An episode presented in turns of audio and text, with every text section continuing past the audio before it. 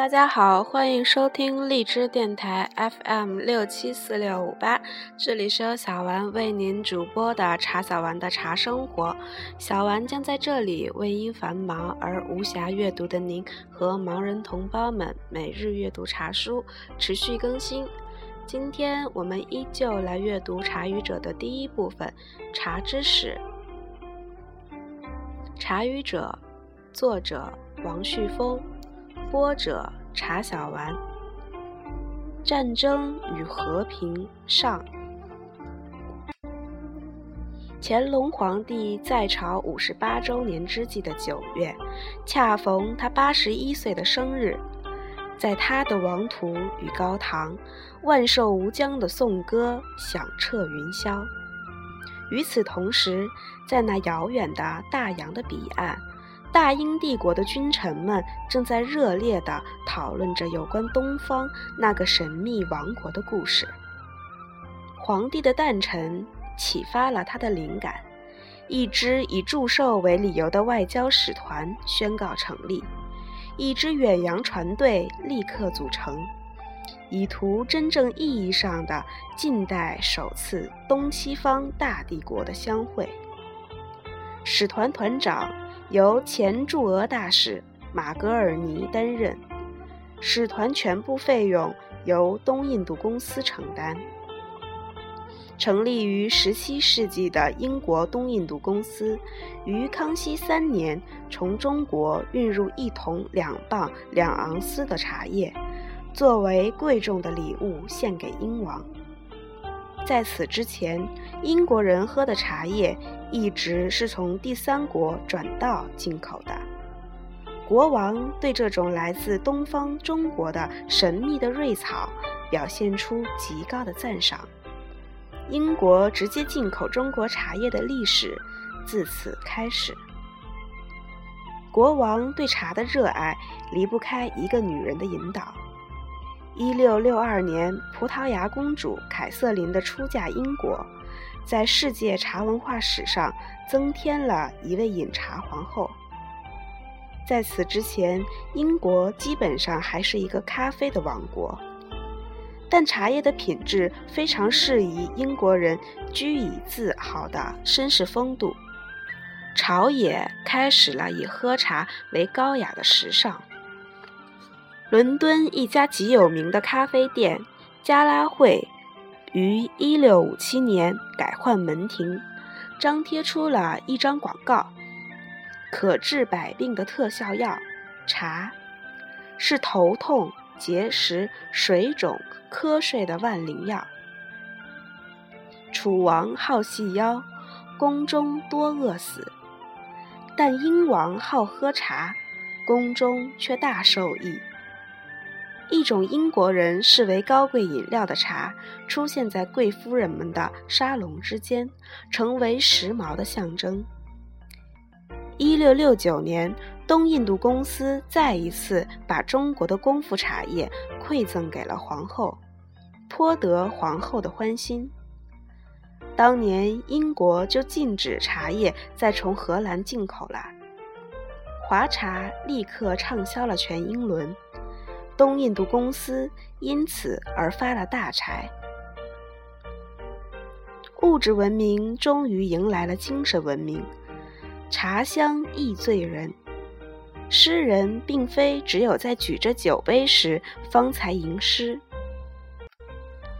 一位叫普伯的大诗人这样赞美着喝茶的女王：“你伟大的安娜，三个国家齐向你低首。”你有时和君臣商谈大政，有时也在茶桌旁激励朋友。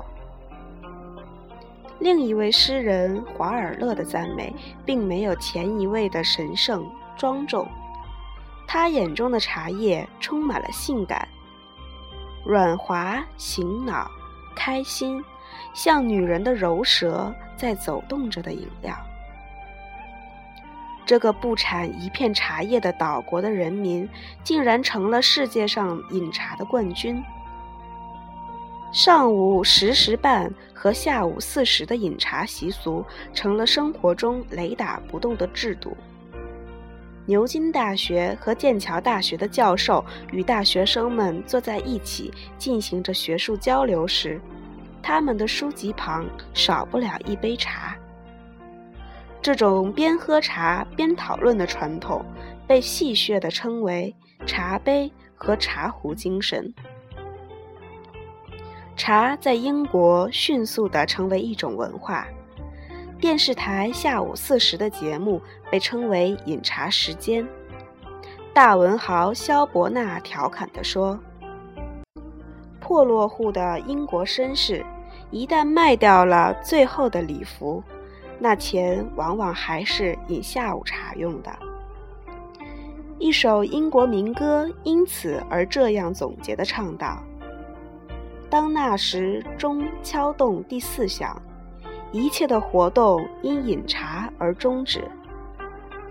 英人喝华人产的茶，也是西方文化主动要和东方文化交流，但文化的符号不同，难免闹点小热闹、小笑话。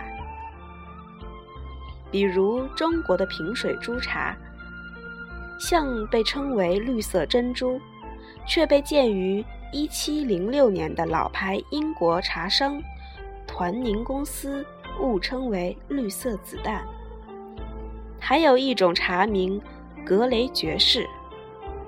这种爵士大人原本是在中国的外交官，从清朝人手里得到了一种代代花茶的配方，带回国交给了一家公司试制，公司并命名该茶为“格雷爵士茶”。在马格尔尼出使中国的那个世纪里，茶在英国国民经济中已经成了一项重要的收入。在下一个世纪中出任过英国大臣的罗斯托就曾说过：“国家不可缺乏粮食、盐或茶。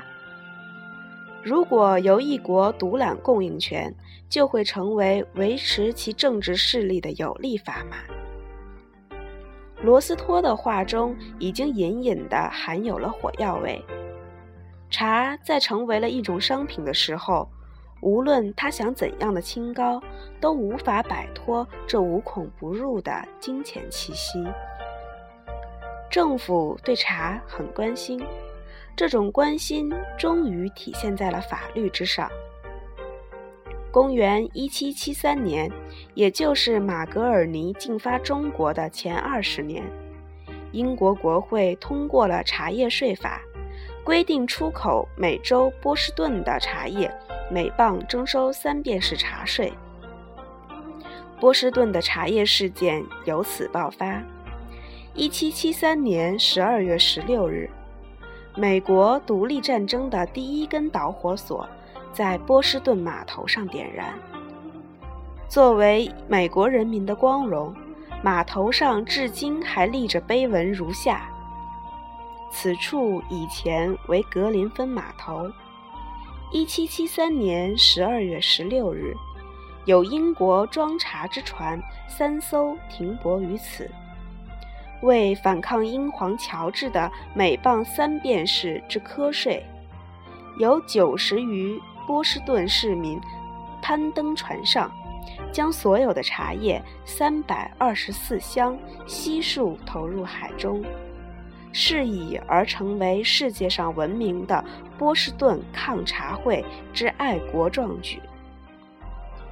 正是在这样的世界大格局中，英国人把对市场的目光射向了遥远的东方，射向了神秘的中国。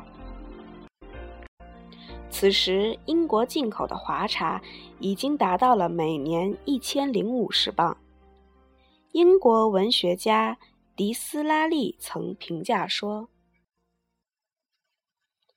查波斯真理的发现，始则被怀疑，最后仍获胜利；而英国人的货物却无法如愿地打入中国的市场。”他们曾经向中国运入中国人从未见过的美妙动人的钢琴。几年以后，中国的艺术家们仍然故我地拉着他们那缠绵的二胡。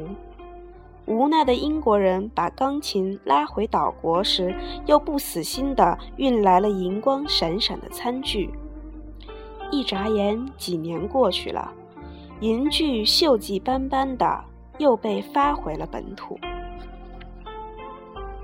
英国和中国的贸易往来就这样始终处在一种逆差之中，这对一个称霸世界的大帝国来说，实在是一件无法忍受的事情。这期的节目就到这里，敬请期待下集《战争与和平》下。